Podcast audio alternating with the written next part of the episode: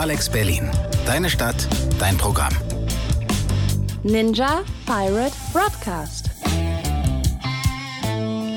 Wir machen das richtig entspannt und improvisiert überhaupt nicht. Alle Ventilatoren sind an, alle Ventilatoren zeigen in unsere Richtung. Herzlich willkommen beim Ninja Pirate Broadcast. Also ich bin hart durchgeplant und vorbereitet. Ja, natürlich. Ich habe ja auch nur von mir gesprochen.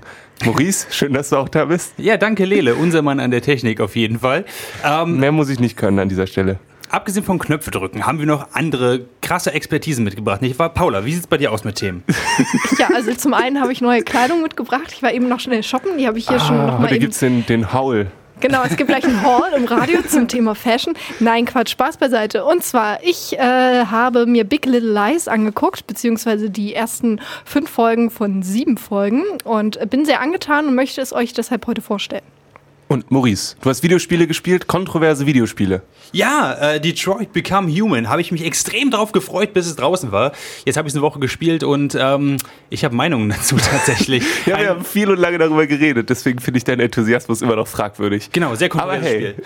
Und wir haben einen Gast. Genau, und zwar Lara von der Comic Invasion ist gleich hier bei uns im Studio und wird uns ein bisschen was erzählen, was da so stattfindet am Comic Invasion Wochenende und an den Satellitenwochenenden davor. Nice. Gut, um das von vornherein abzuhaken, Paula hat morgen Abend ein Date und damit wir danach nicht mehr drüber reden müssen, machen wir das einfach jetzt. Das ist der falsche. In dieser Form. Ich krieg das hin noch. Lele, und Lele möchte nicht mit. Das stimmt gar nicht. Er möchte lieber arbeiten gehen und seine Miete zu bezahlen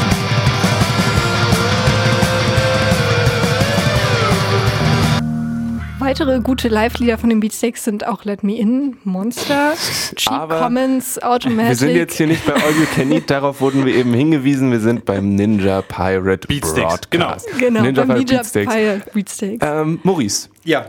Wir haben schon vor ellenlanger Zeit mal über so ein kleines, winziges Videospiel von so einem unbekannten Typen namens Detroit Become Human geredet. Mhm. Der hat vorher so Sachen gemacht wie Fahrenheit, irgendwas oder ähm, Heavy Rain. Heavy Rain, genau, so Sachen. Suits. Ja, ja, ja. Sehr, sehr beliebte Dinge, die immer so ein bisschen, denen immer vorgeworfen wird, ey, du hast echt viel vor und dann ist da nicht wirklich was dahinter.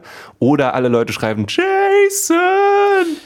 Niemand weiß, wovon du redest, Lele. ja, aber wer doch. nicht diese Spiele gespielt hat. ich habe auch absolut überhaupt keine Ahnung. Okay. Das ist aber auch ich, ich voll okay. Zum Beispiel ich.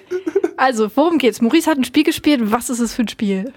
Äh, ich habe Detroit Become Human gespielt. Das ist aus der französischen Spieleschmiede Quantic Dreams entstanden. Und Quantic Dreams, dahinter steht ein Typ, das ist ungefähr so, als würdest du sagen, du guckst dir einen Tarantino-Film an oder so. Das ist nicht, das, das ist weniger so, oh, da ist eine ganze Produktionsfirma dahinter, sondern das ist David Cage. Und David Cage, der macht David Cage-Spiele. Und David Cage-Spiele haben immer einen besonderen Ablauf sozusagen. Ähm, das heißt, es ist weniger so ein Super Mario Jump'n'Run-Ding oder so, oder oh, vielleicht ist ja diesmal ein Shooter oder irgendwie sowas. Die sind immer sehr, sehr, sehr, sehr storylastig tatsächlich. Das sieht also so aus, dass da ein sehr, sehr fester Storyablauf ist, der aber hin und wieder Entscheidungsbäume hat, wo du die ganze Story beeinflussen kannst. Und eine Menge mit vielen Cutscenes und Programmabläufen drin hat und äh, sehr vielen Quicktime-Events. Paula, sagt dir das Wort Quicktime-Events was? Nein, überhaupt nicht. Quicktime-Events, stellst dir folgendermaßen vor, dein Charakter läuft einen Gang herunter, plötzlich erscheint ja. auf dem Bildschirm ein Button, wo du musst nach links drücken rechtzeitig. Das heißt, du drückst rechtzeitig auf den Pfeil nach links. Wenn du das nicht rechtzeitig schaffst, läuft dein Charakter in einen Bürostuhl und fällt hin. Wenn du es nicht schaffst, geht das Ganze von vorne los. Okay, okay, okay. Das ist ein Quicktime-Event. Okay. Und dann geht es weiter mit der Handlung sozusagen. Genau, und je nachdem, ob du die teilweise schaffst oder nicht, also sowas auch schon bei, sagen wir mal, Heavy Rain, also einem der früheren Spiele, ähm, erwischst du dann den Typen, der vor dir wegläuft oder eben auch nicht. Das äh, führt auch zu sehr witzigen Sachen. Zum Beispiel, es gibt Leute, die absichtlich jedes einzelne Quicktime-Event failen und weil es so viele von diesen, diesen Spielen gibt und die nicht so designt sind, dass man die failen soll, weil die teilweise sehr einfach sind, sieht es dann aus wie der klammsigste Polizist, der irgendwie in, in die nackte Kanone rumrennt, weil er gegen jeden Stuhl rennt und gegen jedes Kind läuft und aus irgendeinem Grund attackieren an einem Punkt Hühnchen. Aber das ist alles sehr, sehr ja. silly und Detroit Become Human ist nicht silly. Detroit Become Human okay. ist, ist ernst. Das ist, das ist bitterer, bitterer Ernst. Was ist denn bei Detroit Become Human? Was ist denn da die Story? Äh, Detroit Become Human, ähm, da geht es darum, dass es. Oh, es spielt in Detroit, okay. Mhm, ähm, mhm. Und episodisch verfolgen wir verschiedene Androiden. Es spielt also in der Zukunft. Und wir äh, verfolgen am Anfang Connor, das ist ein Prototyp-Android, die, die sieht komplett menschlich aus. Und äh, die sehen alle sehr menschlich aus, außer in so einer kleinen Diode, die ihnen so in der Schläfe steckt, damit man sieht, ah, das ist ein Android. Also noch so ein bisschen wie bei Seven of Nine. Ja, bestimmt. genau so, ja, ja. Äh, dann, verfolgen wir, dann folgen wir Kara. Kara ist ähm, eine ja, Haushaltsandroidin quasi, die macht also nur den Haushalt und ähm, wird von einem alleinerziehenden Vater, der gleichzeitig drogensüchtig ist und sehr gewalttätig, äh, dem gehört sie sozusagen an mit einer kleinen Tochter. Äh, und dann verfolgen wir außerdem noch, jetzt muss ich kurz überlegen, ich glaube, er ist Karl. Und Karl, äh, der ist ein Pflegeroboter, ein Pflegeandroid, der einen, einen, alten Künstler quasi pflegt. Okay, also es ist jetzt nicht so, wie, wie ich das so ähm, ganz schematisch von anderen Spielen kenne. Man, man wählt am Anfang aus, ob man Mario oder Luigi ist. Nee. Äh, sondern man, man ist quasi, das wechselt dann immer je nach Kapitel sozusagen, äh, guckt man dann jetzt in die Welt von dem einen Charakter oder folgt man dem anderen Charakter. Genau, also genau so ist okay. es. Und am Anfang starten die natürlich noch ganz voneinander entfernt in der Story und je weiter die Story aber geht, desto näher verzweigen die sich. Ähm, und das ist natürlich ziemlich spannend gemacht, weil gleichzeitig hast du auch die Möglichkeit, die Story zu beeinflussen mit deiner Entscheidung. Beispielsweise kannst du dann überlegen, äh, ganz am Anfang, das Spiel beginnt mit, einer, mit der Geiselnahme. Und Connor wird gerufen als Androide, um mit einem äh, sie nennen es ähm, Defiant, glaube ich, also ein Deviant, der ähm, von seiner Programmierung abgekommen ist und tatsächlich Menschen umgebracht hat. Und jetzt halt hält er ein, äh, das kleine Mädchen äh, der Familie hält er auf dem Dach als Geisel. Und du musst jetzt überlegen, wie gehst du an ihn ran? Wirst du ihn konfrontieren? Hast du Vorinformationen gesammelt, die ihn irgendwie vielleicht aus der Bahn bringen können? Ähm, und in diesem Zentrum steht die ganze Zeit dieses, können denn jetzt Androiden in irgendeiner Weise sentient werden? Können die selbst aware werden in einer Hinsicht, dass sie sagen, okay, die sind am Leben? Hm. Und das ist ein sehr, sehr spannender Konflikt. Und der hat mich auch vorher extrem schon interessiert. Mhm. Und dann habe ich das Spiel halt gespielt. Es gab aber ja auch im Vorher so ein bisschen Hickhack, ja. weil David Cage gesagt hat, ja, dieses Spiel, das wohlgemerkt in Detroit spielt, mhm. in dem es um äh, Wesen geht, die unterdrückt werden, die keinen freien Willen haben, die jetzt ihren freien Willen sich und potenziell nehmen, je nachdem, wie ein Mensch das spielt, wahrscheinlich, schätze ja. ich das hat überhaupt nichts Politisches. An diesem Spiel ist nichts Politisches. Ich weiß überhaupt nicht, was Politisches ihr hier seht. Und dass wir hier in diesem Trailer häusliche Gewalt zeigen, na komm Leute, irgendjemand muss das ja machen. Ähm, es, ja, also das ist auch zum Beispiel, ich habe auch eine Kritik in der FAZ gelesen, so, ey, da werden super viele äh, zeitgenössische Themen angesprochen, so außer Feminismus beispielsweise, sonst sind alle Dinger drin. Also wir haben Gentrifizierung, wir haben äh, Rassismus drin, wir haben unter anderem noch sowas drin wie, ah, die kommen alle hierher und nehmen unsere Arbeitsplätze weg. Also das sind wirklich, das sind krasse Sachen. Aber es sind so viele, dass ich das Gefühl habe, ich würde Bullshit-Bingo spielen, wenn ich, wenn ich durch die Welt gehe. Die Welt fühlt sich lebendig an, tatsächlich, in den verschiedenen, verschiedenen Charakteren. Aber dann kommt zum Beispiel sowas wie, ähm, Androiden haben ein besonderes Compartment hinten im Bus, wo sie drin sitzen müssen. So, okay, das ist nicht mehr, das ist nicht mehr subtil. Und wenn ich gleichzeitig dann aber David Cage im Interview höre, der sagt, ja, das hat mit, der, mit dem realen Leben halt gar nichts zu tun. Also wir, wir versuchen da gar keine Rassismusparallelen zu ziehen oder so, überhaupt nicht. So, nur weil die als, als Wesen zweiter Klasse angewiesen werden. Nee, überhaupt nicht. Und das fühlt, fühlt sich so ein bisschen unauthentisch an tatsächlich. So ein bisschen so, dass man sich die Skandale einfach nur fürs Entertainment geholt hat. Also genau. Skandal ist jetzt irgendwie das falsche Wort, aber die Konflikte halt einfach fürs Entertainment geholt hat. Und dann klingt das mir auch danach sehr, dass es gar nicht, ähm, dass man gar nicht in die Tiefe geht, oder? Also, sondern dass man das dann überall auch nur antippt, also dann noch gar nicht sich wirklich auseinandersetzt mit dem Problem? Es ist ein bisschen schwierig. Also es fühlt sich, genau wie du sagst, Paula, so ein bisschen nach Exploitation an in dem Sinne. Das ist einfach so, wir, wir nehmen einfach diese Probleme rein, einfach äh, um es ein bisschen rumzuhypen. Gerade auch mit der häuslichen Gewalt wurde das dem Spiel sehr früh schon vorgeworfen, weil im Trailer eben eindeutig gezeigt worden ist, wie Kara, also der Haushaltsroboter, äh, Haushaltsandroidin, die halt von diesen Typen besitzt wird, der halt drogenabhängig ist, der eine kleine Tochter hat, in einem ganz verfallenen Vorort wohnt, weil die Vororte alle quasi jetzt Armenviertel geworden sind, weil alle Leute in die Städte ge äh, gereist sind damit.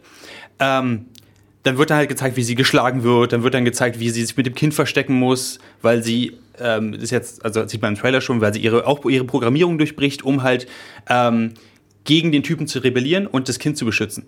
Und es hat teilweise, es ist nicht besonders tief, aber es hat tatsächlich eine ziemliche emotionale Verbindung in mir hervorgehoben, was, was ziemlich krass war. Also an, an irgendeinem Punkt bist du dann für dieses Kind verantwortlich und musst dann nachts im Regen irgendwo einen Schlafplatz suchen und versuchst dann in so ein, in so ein verlassenes Haus reinzukommen und so und das Kind ist die ganze Zeit in deiner Hand und weil diese jetzt muss man dem Spiel zugehalten, die Animation und die Grafik und die Atmosphäre ist teilweise so gut, dass man bestimmte Sachen einfach in sich aufnimmt und einfach als real dann gegeben zum Beispiel ansieht. Zum Beispiel, du biegst da um die Ecke an und plötzlich ist das Kind nicht mehr in deiner Hand.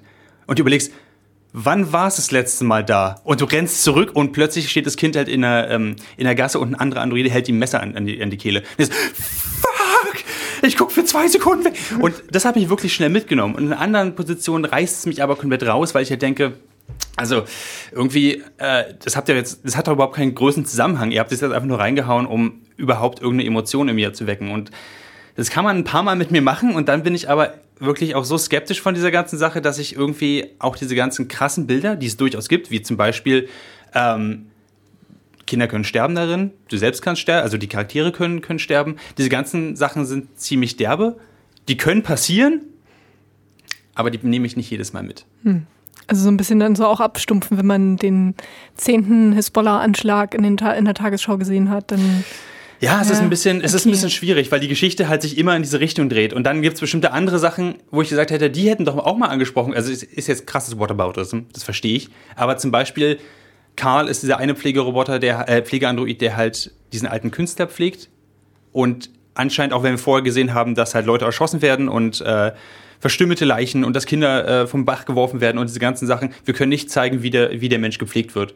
Der kriegt dann, der kriegt dann so eine Spritze ohne Nadel in den Arm, weil es eine Zukunftsspritze ist natürlich, wird ins Bad getragen und das war's dann. Dann geht er quasi seinen täglichen Tagesablauf wieder ab. Und es fühlt sich so ein bisschen wie eine verpasste Gelegenheit ab, weil das hat, es ist nichts Großes daran quasi oder nichts Effekthascherisches, einen alten Mann zu zeigen, wie er halt gewaschen wird oder so.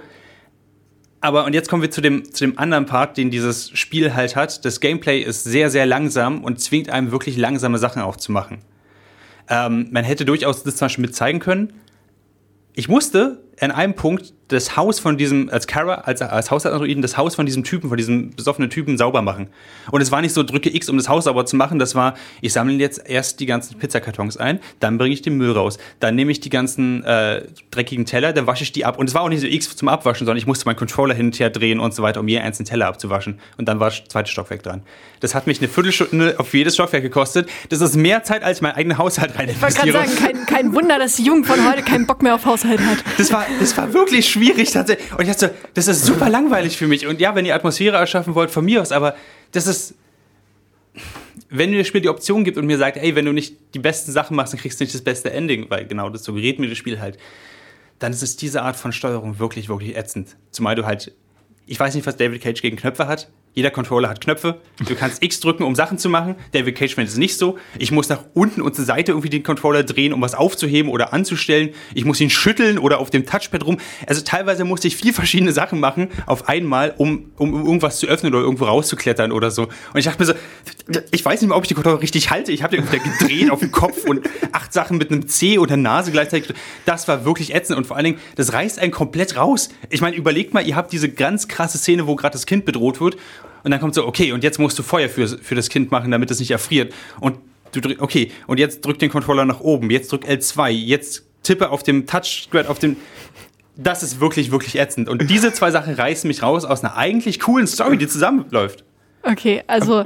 Eine letzte Frage noch, wenn ich darf. Hat das Spiel denn jetzt was zu sagen? Das wäre gut möglich tatsächlich, aber es fühlt sich an, als wäre ich gerade in einem Filler gefangen. Weil okay. es sind es kommt anscheinend dann irgendwann zu dem, was von Trailern gesagt wird, zu einer großen Revolution. Aber bis es soweit ist, lässt sich das Spiel sehr viel Zeit. Und nicht um Worldbuilding zu machen, sondern um. Dich das Haus putzen zu lassen. Lass mich das Haus putzen. Finde die 28 coolen Graffitis in der Stadt. So, Was? Die, ja, ja. Äh, Nein.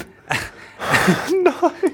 Und diese Art von Sachen, die schmälern eine eigentlich sehr ernst und erwachsene Story. Und meiner Meinung nach, man kann coole Sachen auch mit äh, nach, indem man kontroverse Themen anspricht, wie zum Beispiel häusliche Gewalt oder auch Rassismus.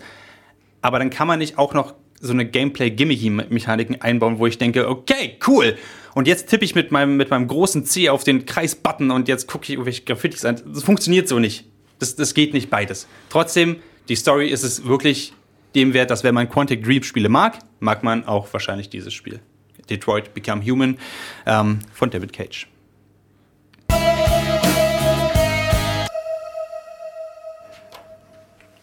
Alex Berlin auf 91.0. Yeah. Ihr hört den Ninja Pal Broadcast. Und das waren die Pixies mit Where is My Mind, ganz passend, glaube ich, zu Detroit Become Human, über das wir gerade gesprochen haben. Und jetzt geht es um ähm, ein, man könnte beinahe sagen, ein Berliner Original. Maurice, du bist ein Mensch, der gerne auf Comic-Conventions geht. Das ist du wahr. Du warst in verschiedenen Städten Deutschlands auf Comic-Con Germanys und German Comic-Cons. Auf und dem Comic ganzen German Kontinent Cons. quasi. Genau, Genau. genau. in Deutschland war, richtig. Und in den letzten Jahren, wenn ich gesagt habe, ey Maurice, da ist die Comic-Invasion, die ist voll cool, hast du nicht Bock? Dann hast du gesagt, ja, nee, da sind gar nicht so die Leute und ich kann überhaupt keine Fotos mit Autogrammen machen und warum soll, also wie das ist, sieht ja, das denn das aus? ist ja viel weniger Kommerz. Das ist ja überhaupt nicht so meins. Und darum dachten wir uns, wenn Maurice nicht zur Comic Invasion geht, dann holen wir die Comic Invasion ins Studio. Macht die mobile Wand aus, dahinter sitzen 20 Comic-KünstlerInnen und werden live jetzt ihr Werk zeichnen. Nein, Quatsch. Jo, äh, Comic Invasion. Warum hast du dich noch nicht hingetraut, Maurice? Ich weiß nicht, für, für mich wirkt es immer ni- nicht so was, was wirklich mich ansprechen würde, auch wenn es Comic im Namen hat. Aber vielleicht möchte mich ja jemand hier im Raum des Gegenteils überzeugen. Ich weiß es nicht. ich keine Ahnung. Wen haben wir denn Immer da? schnell wieder wechseln. Oh, oh, oh. Nein, Quatsch. Also wir haben im Studio zu Gast Lara. Hallo, Lara. Hallo. Schön, dass du da bist. Äh, Du bist im Team der Comic Invasion. Also du gehörst zum Team, das das mitorganisiert. Das ist ja mittlerweile ein ganz schön großes Programm. Also es gibt ja nicht nur die zwei, ich sag jetzt mal Markttage, die sind dieses Jahr am 23. und 24. Juni ähm, am RAW-Gelände, glaube ich, ne? Nee, Ja. dieses Jahr anders. Oh, oh, oh. Im- Museum für Kommunikation. ist es ja, Ah, ja. gut zu wissen.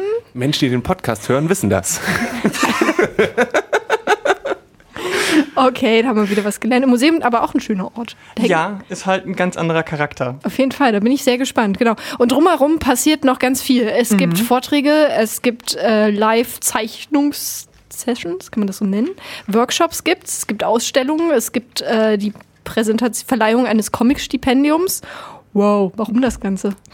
Naja, warum das Ganze? weil wir, weil wir äh, Berliner Comic-Schaffende damit so ein bisschen auch pushen wollen, unterstützen wollen, zeigen, dass es hier eine große Szene gibt, ähm, äh, auch abseits vielleicht von großen internationalen Verlagen oder so, auch viele äh, NewcomerInnen, also es geht auch viel um Nachwuchsförderung, darum geht es vor allem bei dem ähm, Stipendium und bei dem äh, hauseigenen Förderpreis, den wir die letzten Jahre auch immer vergeben haben, dass wir zeigen, dass wir, dass es eine lebendige Szene gibt, die sich einmal im Jahr auch gerne ein bisschen präsentieren will. Jo, krasser Ortwechsel. Warum? Ins, warum seid ihr ins Museum gezogen? Ja, das war nicht so ganz freiwillig, muss ich gestehen. Wir waren im Urban Spree auf dem RAW-Gelände immer sehr happy. Das hat so ein bisschen auch die, genau das Flair eingefangen, was wir wollten. So ein bisschen Do-it-yourself-Charakter, abseits von vielleicht großen Convention-Centern. Und ähm, dann hieß es aber, okay, das wird irgendwie verkauft, hat einen neuen Investor und wir äh, haben vielleicht noch ein Jahr und dann müssen wir da sowieso raus. Und dann haben wir gesagt, bevor alle anderen, die auf dem ERW-Gelände sind, sich eine neue Heimat suchen müssen, machen wir es einfach schon jetzt und haben halt uns umgehört in ganz Berlin. Ist natürlich nicht so einfach, so ein so eine Location zu finden, die die Größe hat, die ähm, die Bedingungen erfüllt, die wir gerne hätten, die auch irgendwie zu dem Thema passt und die auch gleichzeitig finanzierbar ist, weil wir ja kein Festival, keine, keine Messe sind, die Geld verdient, dabei. Also das ist ja alles kostenfrei, was wir machen. Also nehmen wir nichts ein. Ähm, die Kosten, die wir haben, können wir glücklicherweise durch ein bisschen öffentliche Förderung äh, von europäischen Fonds und Berliner Senatsförderung ähm, halbwegs ei- ausgleichen. Aber wir kommen am Ende bei plus minus null raus. Und da ein geeignetes Gelände zu finden, ist schwierig. Und ein Museum ist halt deswegen cool, weil da eh viele Leute hingehen und ähm, die Leute vom Museum für Kommunikation haben schon so ein bisschen eine Affinität für Comics gehabt. Die hatten in den letzten Jahren immer wieder mal so die eine oder andere Ausstellung und äh, die hatten da ein offenes Ohr und haben uns jetzt, äh, mit denen zusammen hat es jetzt geklappt. Sind ja auch selber auch sehr experimentierfreudig in ihren Dauerausstellungen und so schon. Darf ich noch eine kurze Frage zu dem Ortchen? Ist es jetzt größer? Ja, ich würde sagen schon. Also es ist ja im, im, in der Haupthalle von dem Museum, wenn ihr hinten in dieses kleine Ding reinguckt, seht ihr so ein bisschen den Plan. Ähm, die, die, das Orban-Spree-Gelände war ja so eine langgezogene Halle. Ähm, das war dann bei, bei hohem Besucherandrang schon ein bisschen enger. Jetzt haben wir das, konnten wir das so ein bisschen kreisförmiger aufteilen, haben in der Mitte auch ein bisschen mehr Platz ähm, und haben noch einen extra Workshop-Raum, wo die Dinge dann auch stattfinden oder auch ein paar Lesungen und so. Was wir in den letzten Jahren, ja, das war immer so eines der großen Probleme, dass die Bühne, in der bei den Lesungen und Interviews und Dinge passiert sind, im selben, in derselben Halle waren oder in demselben Raum waren und das mit der Lautstärke natürlich schwierig ist. Das haben wir jetzt so ein bisschen getrennt. Ähm, also da allein da schon ist schon größer und besser. Cool. Ich kann mich immer gut an ähm, freundliche Unterhaltung mit Kinderwagen erinnern, deswegen bin ich total froh, wenn sich das ein bisschen auflöst. Ja. Cool. Vielleicht als jemand, der jetzt noch nicht da war und ja. der sonst immer nur auf Comic-Cons gegangen ist, wo ich glücklich 120 Euro für irgendein Foto mit einem alternden Sci-Fi-Star gemacht habe. Was ist denn für, für mich beispielsweise auf äh, der Comic-Invasion?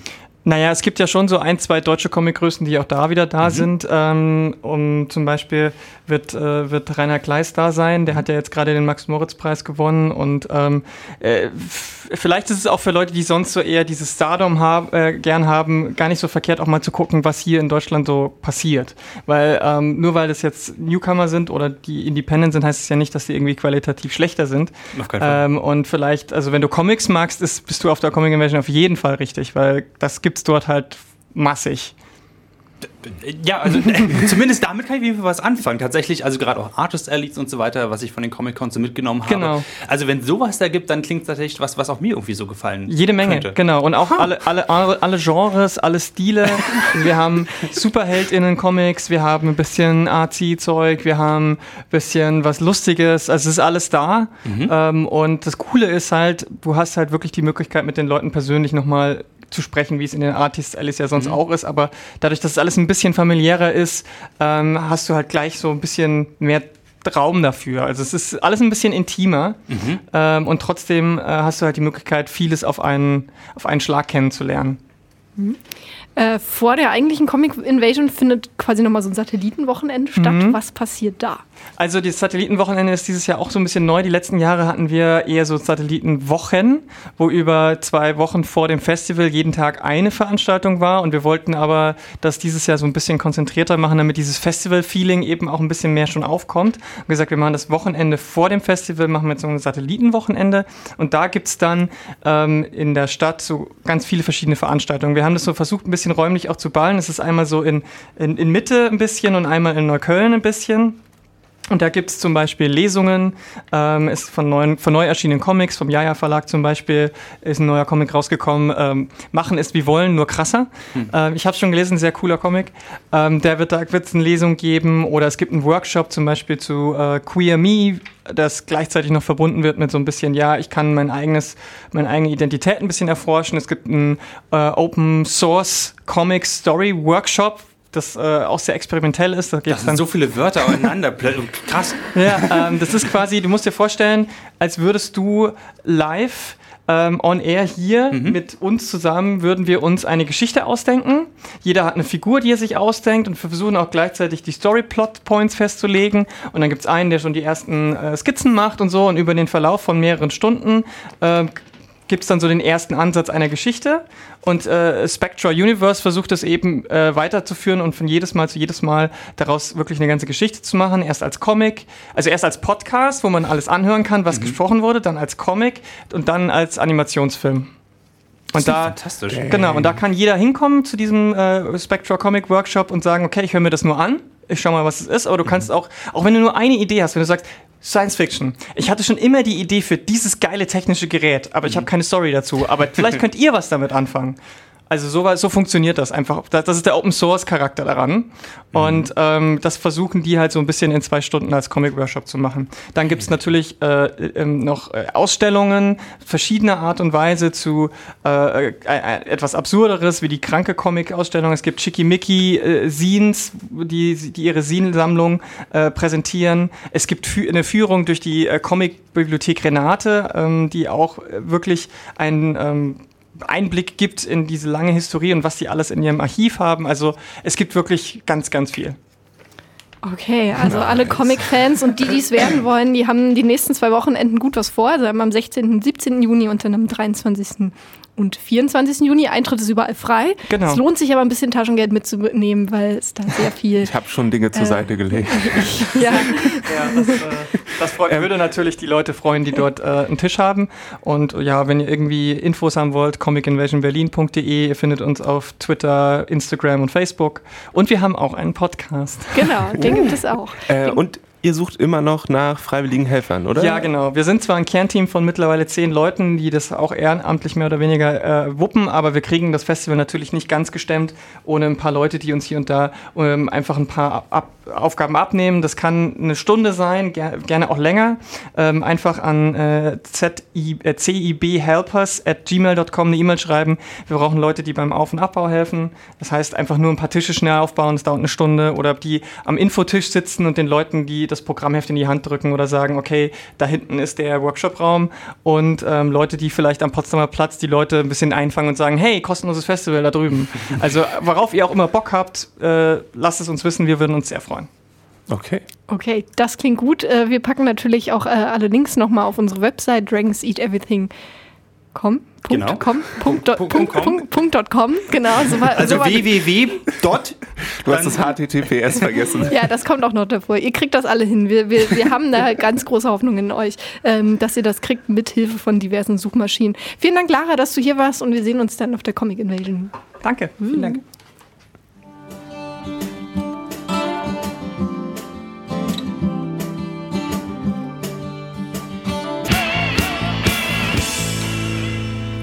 Psycho Killer von den Talking Heads. David Byrne spielt im Ende Juni, spielt er in Berlin. Falls noch, ne? Und so. Kann man mal machen. So eine Legende zu sehen. Könnte man. Sag mal, ähm. Paula. du, du, hast, du hast ferngesehen. Ja. Ja, also fast. Also ich habe auf meinem Computer in eine Mediathek eines deutschen Fernsehsenders reingeguckt. Die bösen Worte. Okay, als, als jemand, der quasi, also ich wollte sagen, der, der nur Nektar und Abrose züchtet. Jemand, der also nur Netflix quasi guckt. Warum guckt man denn eine deutsche Mediathek, Paula? Und wenn ja, was findet man denn da? Oh, man findet da ziemlich gute Sachen. Einmal ähm, habe ich derzeit keinen Netflix oder Amazon oder irgendwas Account, also bezahle außer meiner meinem Rundfunkbeitragsservice bezahle ich gerade nicht für ähm, Film und Fernsehen tatsächlich. Und ähm, aktuell gucke ich Big Little Lies. Das läuft nämlich bei Vox seit zwei Wochen und ähm, das läuft Mittwochabends immer als Doppelfolge und ist eben auch free ähm, auf deren ja, Mediathek-Plattform abrufbar tatsächlich. Genau.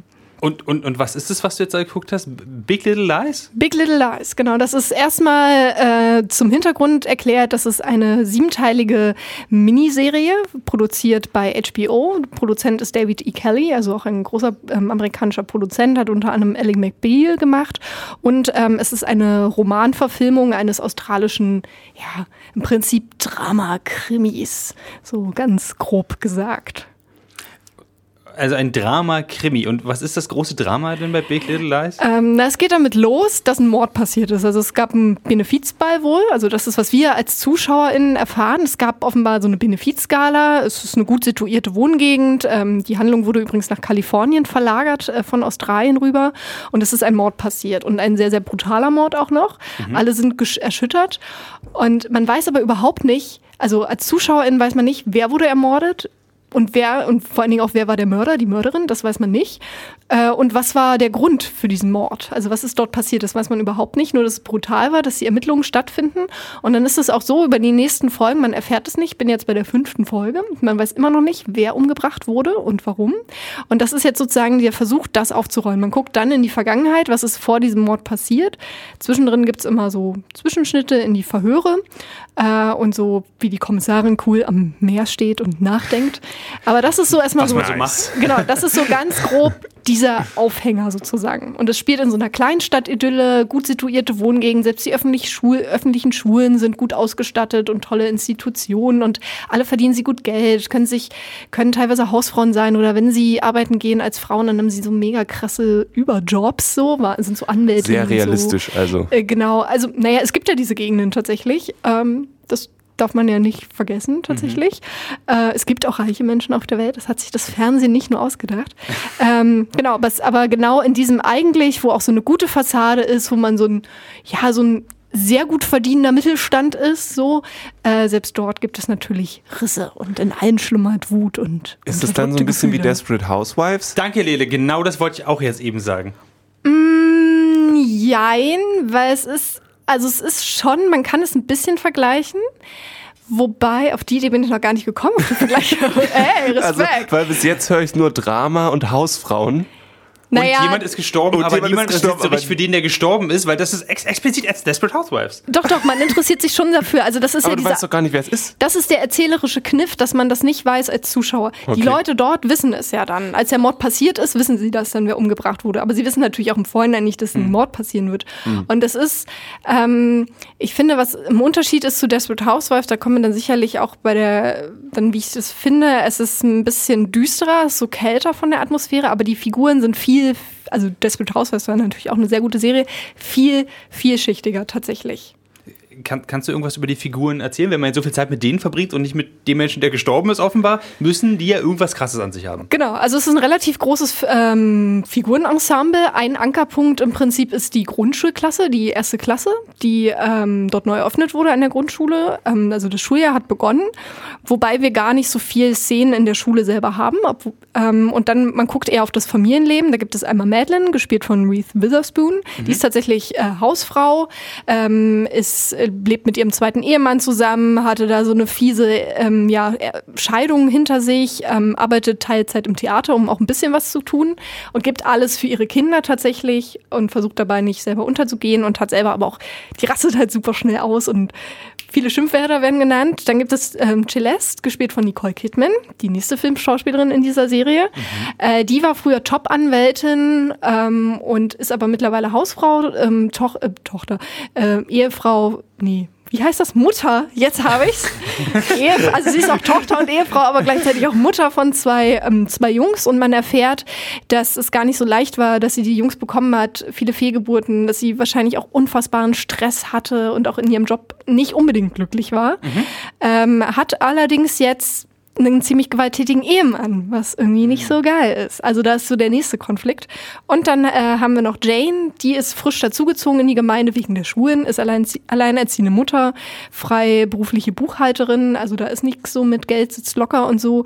Und ähm, ja, die Geschichte mit dem Vater ihres Sohnes, die ist auch sehr ähm, unschön, sagen wir das mal so, ohne zu viel zu verraten. Wie HBO ist die Serie?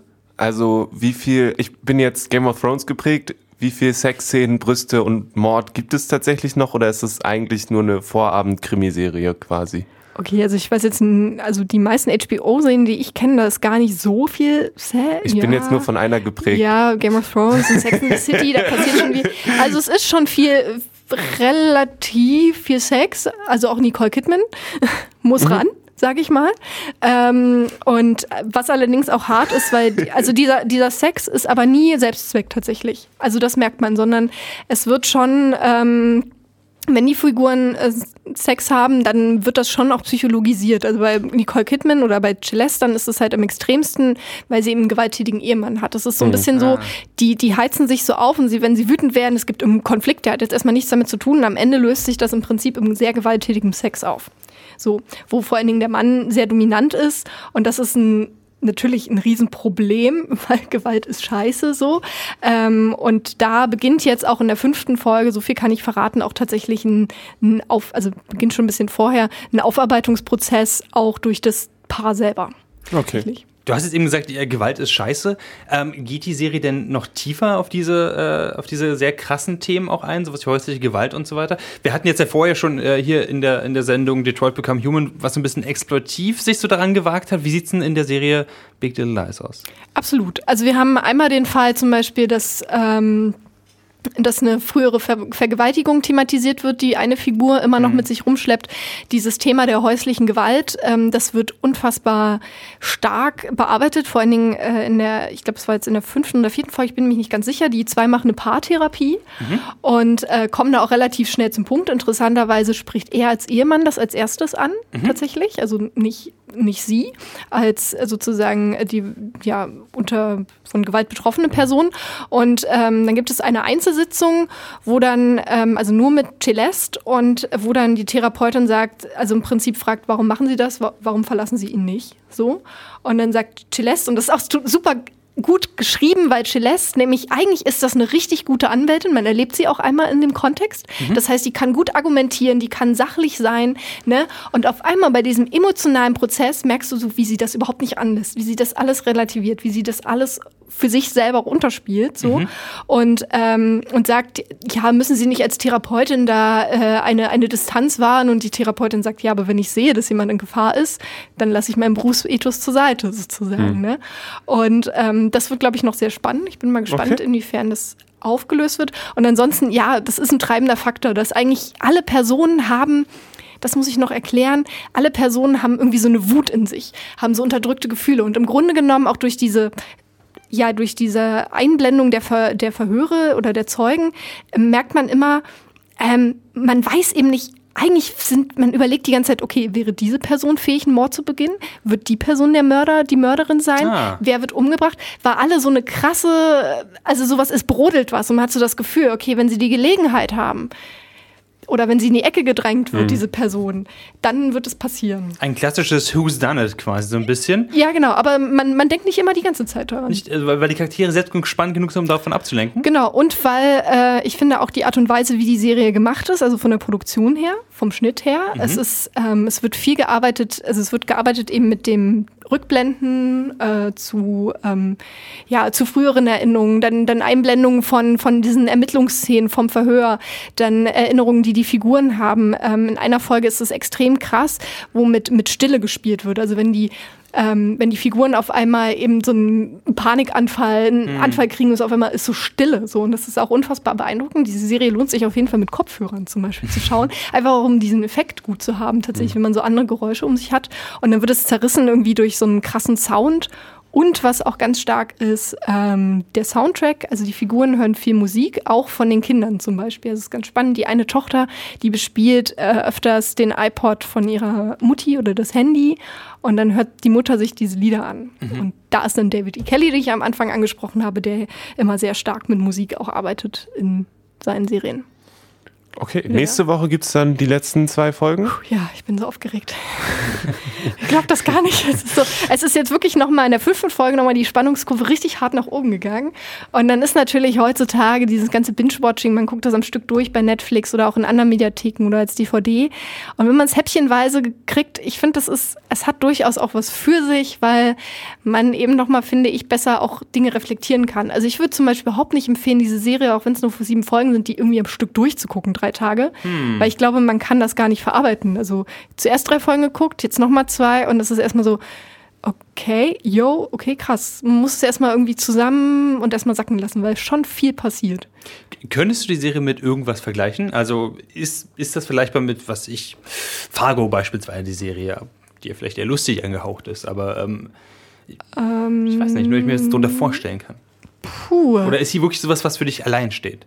Ich meine, ich kenne ja, wie gesagt, ich kenne Großteil dieser Netflix-Serien tatsächlich nicht. Darum kann ich das sehr schwer, sehr schwer vergleichen. Also man merkt schon diese HBO-Erzählweise, darum passt diese Serie auch gut zu HBO, was sich schon in den, an den Sopranos angesetzt hat, damals ja. dieses Düstere und dieses auch eben, es ist nichts schwarz oder weiß sozusagen. Also im Sinne von, ist es nichts gut oder böse sozusagen. Alles mhm. hat Facetten. Und äh, was ich neu finde tatsächlich ist diese, oder jetzt neu reingebracht sind, ist diese Produktionsästhetik nochmal. Diese Schnitte und, und, und diese Rückblendungen und auch wirklich, man weiß nicht, äh, was da der Mord passiert ist. Warum? Also das ist ja eigentlich auch der Witz. So, man weiß eigentlich gar nicht, warum man sich die Serie gerade anguckt. Hm. Außer die persönlichen Probleme, aber eigentlich dieses Hauptding, ne? Der Knall, der wahrscheinlich am Ende passieren wird, obwohl es eine zweite Staffel gibt, aber die basiert nicht auf, dem, auf der Romanverfilmung. Äh, crazy. Alright. Also wenn man, also ich finde, man sollte, müsste, sollte sich mal die ein, zwei Folgen angucken, die ersten, und mal reinkommen. Und vor allen Dingen, wenn man Fan ist von Reese Witherspoon, von der nackten, aber sehr gut auch Schauspielerin Nicole Kidman. Und Reese Witherspoon spielt halt auch einfach einen großartigen Charakter. Du, merkst so richtig, dass Reese Witherspoon, das ist nicht eine natürlich Blondrolle, das ist so eine richtig, ah, so, eine, so eine genervte Mutter und die mal hier und ah, und uh, und was wollt ihr alle? Du merkst so, die hat richtig Spaß gehabt beim Spiel. Okay, ähm, das war Big Little Lies? Big Little Lies. Und wo kann ich das finden, wenn ich das sehen möchte? Äh, du kannst es bei äh, Vox finden, vox.de oder voxnow.de oder so heißt das. Und ähm, sicherlich auch in gut anderen sortierten HBO-Videotheken, wo man das halt kann. Alles klar. Vermute ich. Und du hast auch einen Song mitgemacht, quasi. Genau, zum Beispiel äh, den White Rabbit von Jefferson Airplane, eigentlich auch so ein Klassiker.